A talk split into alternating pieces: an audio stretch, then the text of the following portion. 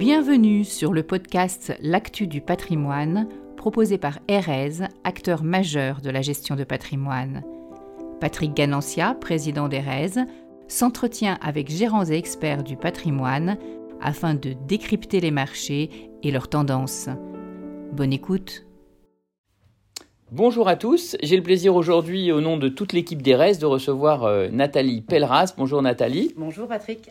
Voilà, Nathalie est la directrice générale de la société de gestion Fourpoint, une société euh, qui à la fois euh, gère un certain nombre de fonds d'investissement et qui aussi gère des sous-mandats avec des clients privés qui, ont, qui leur font confiance et leur ont confié une partie de leurs actifs financiers à gérer.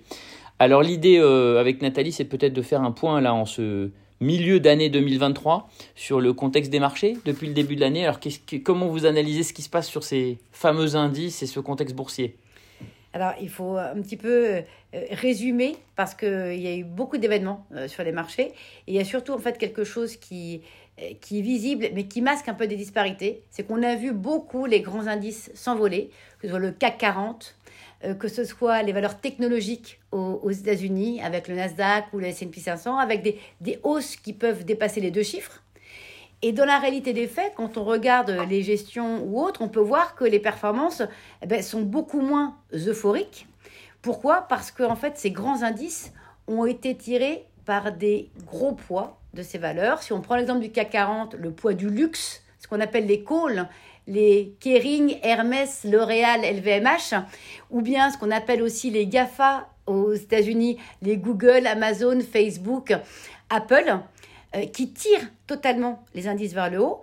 Et sans ces grandes valeurs, ces indices seraient pas en baisse, mais seraient quasiment neutres depuis le début de l'année. Donc si on enlevait ces gros, ces, quelques valeurs que tu as citées, euh, de ces gros indices, on aurait des indices qui sont à peine positifs.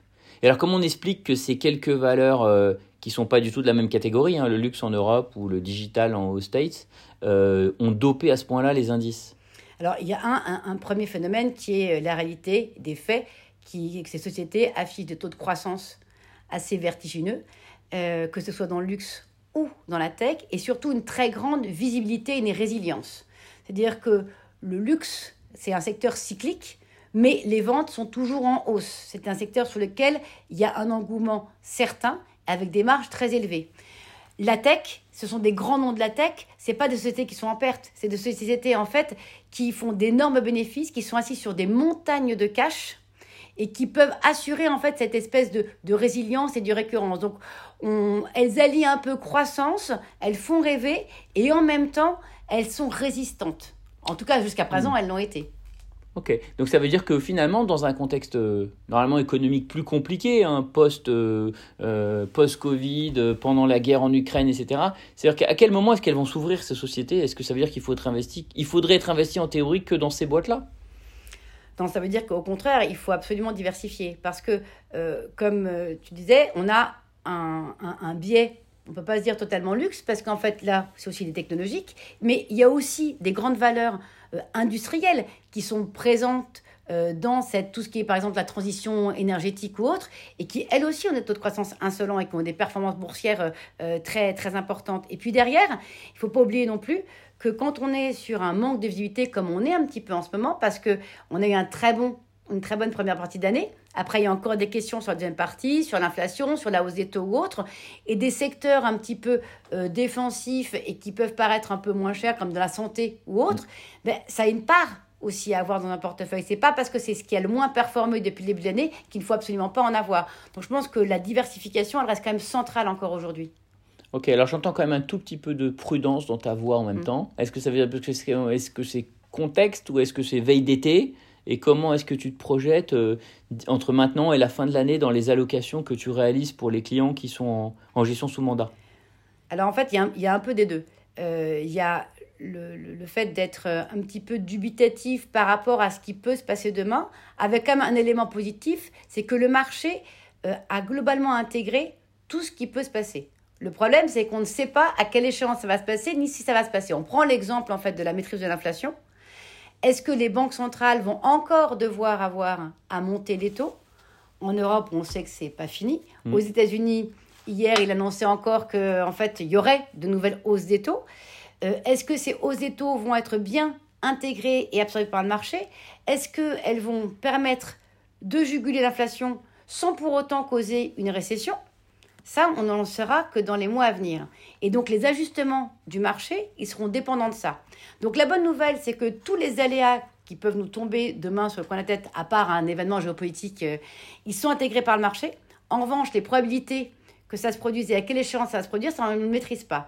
D'où le fait que dans nos allocations, on reste très diversifié, notamment actions et obligations, parce qu'aujourd'hui, les marchés obligataires a quand même largement retrouvé de l'intérêt on a du rendement. Euh, la, prise de risque, même, même très mesurée, peut apporter du rendement.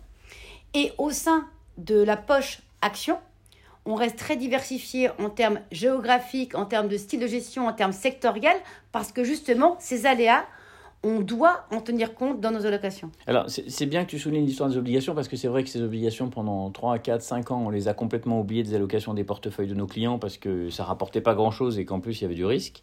Donc là, aujourd'hui, on se retrouve dans un nouveau contexte où finalement, aujourd'hui, on va avoir des obligations qui peuvent être de qualité et qui vont nous rapporter 4, 5, 6%. Il y, il y en a qui préfèrent les obligations directes, d'autres des obligations datées. Euh, daté, ça veut dire qu'on connaît déjà à l'avance la date de remboursement. Euh, sur quoi est-ce que vous vous allez? Est-ce que vous avez des préférences par rapport à ça? Ou est-ce que euh, tout est ouvert? Alors, je pense que tout reste ouvert quand on a un mandat de gestion, parce que justement, c'est le propre de notre métier, de pouvoir aller sur, sur l'ensemble de ces stratégies que l'on ne fait pas en direct. On va sélectionner en fait des spécialistes dessus.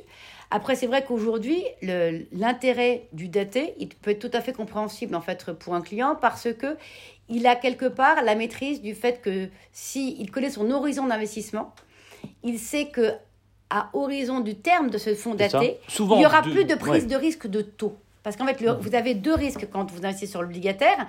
Le, risque crédit, la notation de l'émetteur sur, lequel vous investissez, est-ce qu'il va faire faillite ou pas Voilà, l'entreprise qui émet son obligation, c'est-à-dire sa dette, est-ce qu'elle y a un risque sur elle ou pas Est-ce qu'elle est fiable ou pas Et donc, moins elle est fiable, plus elle offre un rendement important. Bien sûr. Euh, et puis vous avez un autre risque qui est quels vont être les niveaux de taux d'intérêt. Parce que si les taux d'intérêt montent, continuent à monter jusqu'à l'échéance, ben globalement, votre, euh, la valeur de votre obligation elle va baisser. Bien sûr. Et donc cet aléato, si vous avez au moins une maîtrise de l'échéance que vous avez dans un fonds daté, vous savez que si au moins vous allez au terme, ce risque taux-là, vous le, vous le portez moins, puisque en fait, avant l'échéance, les, investissements vont se couper.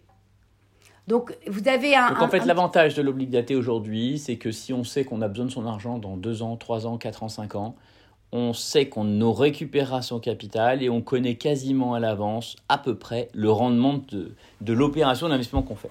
Et donc, évidemment, on aura peut-être un rendement plus faible que dans les obligations classiques, évidemment, mais au moins, on connaît la date de retour et, euh, et le taux. Exactement, c'est de la visibilité.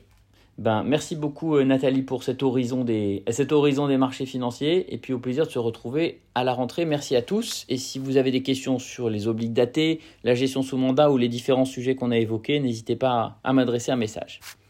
Bonne journée à tous. Merci.